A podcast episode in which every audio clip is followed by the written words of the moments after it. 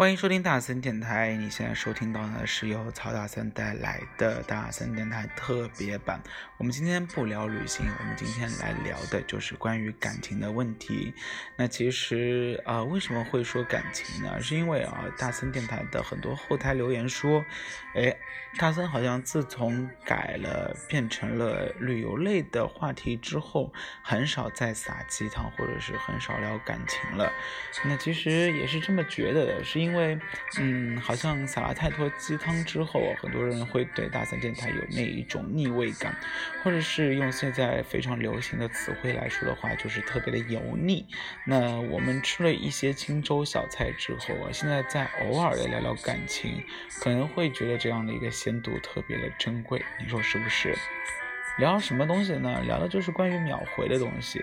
那大森也就是你们也知道，大森是一个非常喜欢秒回，或者是大森是逢来消息必，只要不是在自己特别忙的状态，或者是特别在精于做一件事情的时候，能够尽量做到秒回。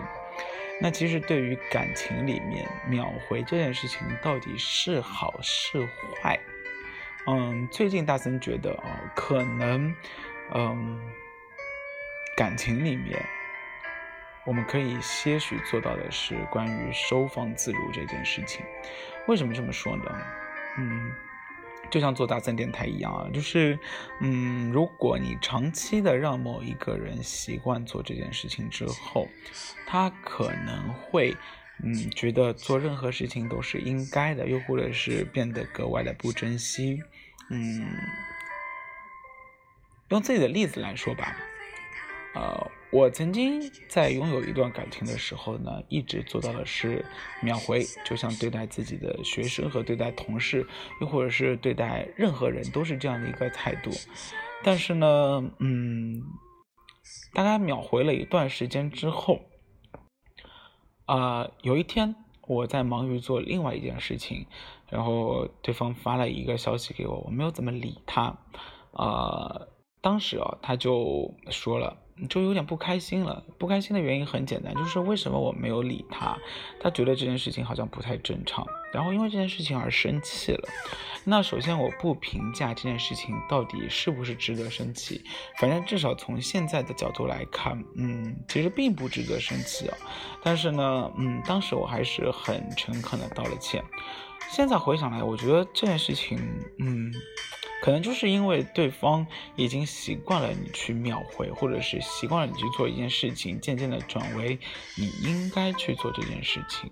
身边有很多人其实跟大森在抱怨过一件事情，就是他去发给任何人，或者是发给他的对象一个消息的时候，对方没有反馈。怎么说呢？嗯，也许对方不知道回什么，也许只是对方嗯。不知道你的话去怎么接，只能选择用不回应，装作没有看到来反应。嗯，有些反应啊，或者是有一些非常尴尬的氛围，有时候采取不回答，嗯，不解释，不回应，反而更加的好一点。嗯，不然你要人家回什么？如果这个时候他回复一个微笑的表情，嗯，可能引起的事情更大，你说是不是？所以呢，嗯。最近身边大森的一个朋友在跟大森抱怨说，他在给他对象发消息的时候，对方从来不回复他，又或者是他打几十个字之后，或者是几十条回信之后，对方才回答一个哦，他觉得非常有挫败感。他说他对方是不是不在乎他？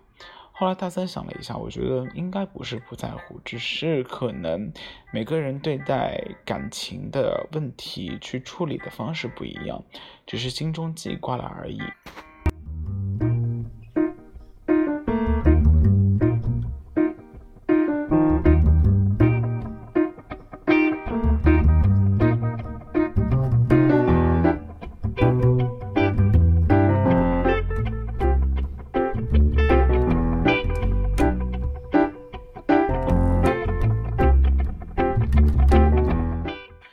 其实感情对于其他深陷其中的两个人来说，很难去做到谁对谁错，又或者是每个人去对待一件事情的处理方式都有他自己的理由。嗯，反正大森觉得完全不可取的是，如果你因为某一件事情而去跟另外一个人闹矛盾了，又或者是分手了，然后你开始下一段感情的时候，你总结经验，觉得哦，好像当初因为。惹前面一段感情不开心了，我要尽量避免，然后呢，对待下一个人。我觉得这是一个不太适合，或者是不太建议去做的事情，因为也许你跟上面一个人发生的一些矛盾，并不一定适合于下面那一个人。嗯，我们在开始一段新的感情的时候呢，都会呃去问，哎，你上一段感情为什么分手啊，什么之类的。我觉得。这好像是两个人在交往之中必备的一个话题吧。完了之后呢，对方肯定会说出种种，呃，不管是对前一个人的抱怨，还是后面一个人，他都会在心中默默的记下，因为觉得这个好像是你的一个雷区，嗯，所以啊，就是呃，如果要问到你愿不愿意为爱情而去改变对方，我个人觉得，反正从头到尾。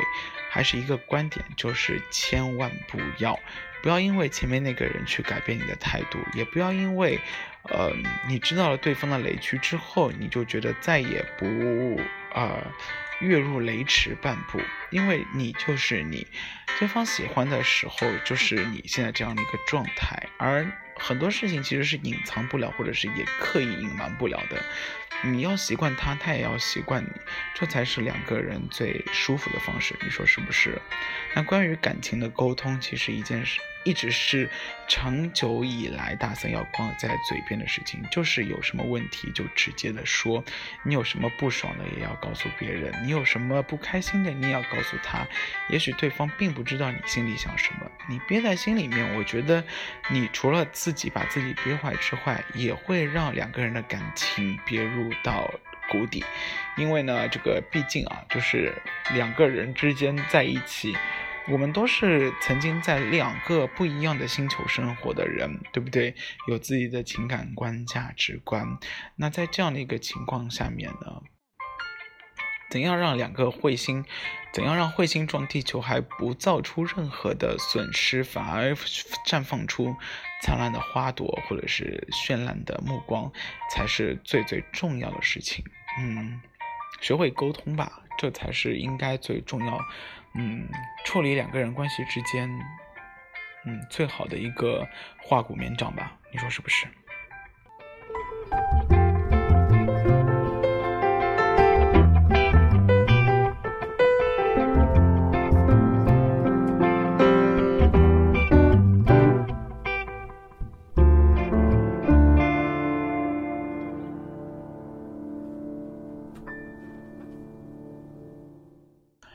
最近啊，就大三还有一个朋友发生了另外一件事情。另外一件事情是什么呢？也就是他觉得他喜欢上了一个人，然后那个人呢，他一直视为对方是一个神级别一样的状态。而神级别这样的一个状态呢，很大一部分程度上啊，嗯，他觉得对方高不可攀，是高不可攀，是高不可攀。他很喜欢暗恋对方。然后殊不知，其实后来大三也去问了一下另外一个人，对方那个人其实对我这位朋友其实也心存了一些好感。好，一个不敢说，一个呢就等着对方来表白。其实结果是什么？结果就是两个人一直没有在一起。嗯，好在啊，后来有一些催化剂的成分在里面，两个人后来总算在一起了。但是呢。我那一位觉得另外一半是高不可攀的人，啊，就觉得，哎，为什么他会跟我在一起？他到底看上了我什么？啊，我好像什么都微不足道，我配不上他，心里就产生了非常多的压力。嗯，他又跑来跟大森说，好像在一起，开始在一起啊，就可能是一个错误。可能大森作为旁观者来看的话，就觉得嗯特别好笑，就是既然两个人好不容易都已经说出了口，把爱慕对方或者是喜欢喜欢对方的表达出来了，你突然之间又觉得自己好像配不上对方，或者是有什么，是不是有一点点的把自己看得太轻了？两个人到底为什么在一起？可能是因为气场相投吧，又或者是兴趣爱好相投，又或者只是一见钟情。你说感情在一起有那么多理由可以去说吗？反正我觉得是没有的。嗯，我不知道你是不是这么觉得的。嗯，喜欢对方其实可能就是一个非常简单的举动，你帮他递了一碗水，或者是你顺便帮他去，呃，买了一杯咖啡，又或者是你回答了他的一个问题，让他觉得，哎，你这人感觉还不错，又或者是你本身就长得非常的好看，对方又是一个外貌协会，仅此而已。嗯，如果要为在一起找理由的话，我觉得这又是一个像，嗯，以前那一种，嗯。去解答一些不必要的啊问题，为了论证而去论证，真的是不要去想太多。嗯，感情其实是件很简单的事情了。嗯，你觉得一些微不足道的，或者是你身上根本不足挂齿的东西，可能在对方理解里面就是一个非常重量的，又或者是非常难能可贵的。嗯。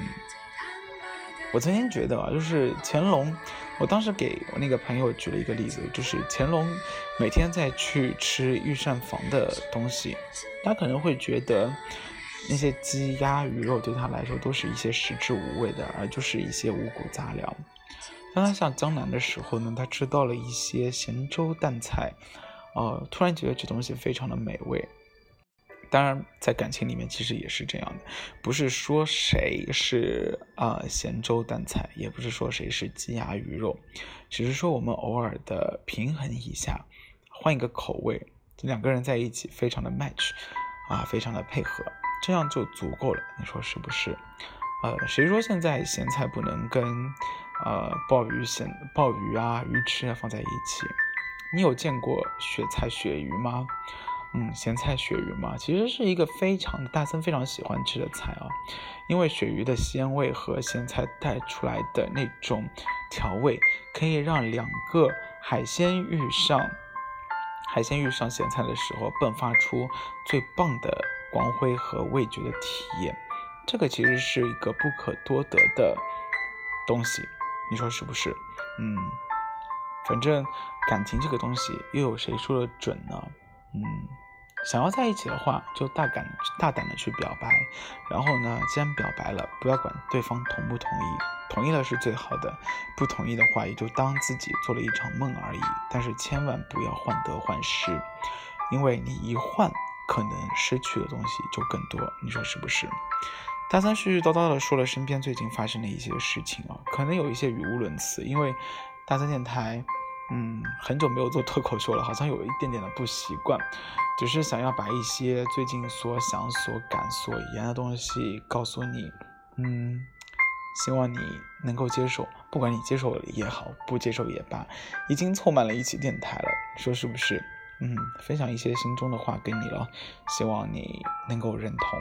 好了，大三电台，下期再见了。简简单单的大三电台，好像很久没有得到过了。嗯，我们下次再见喽，拜拜。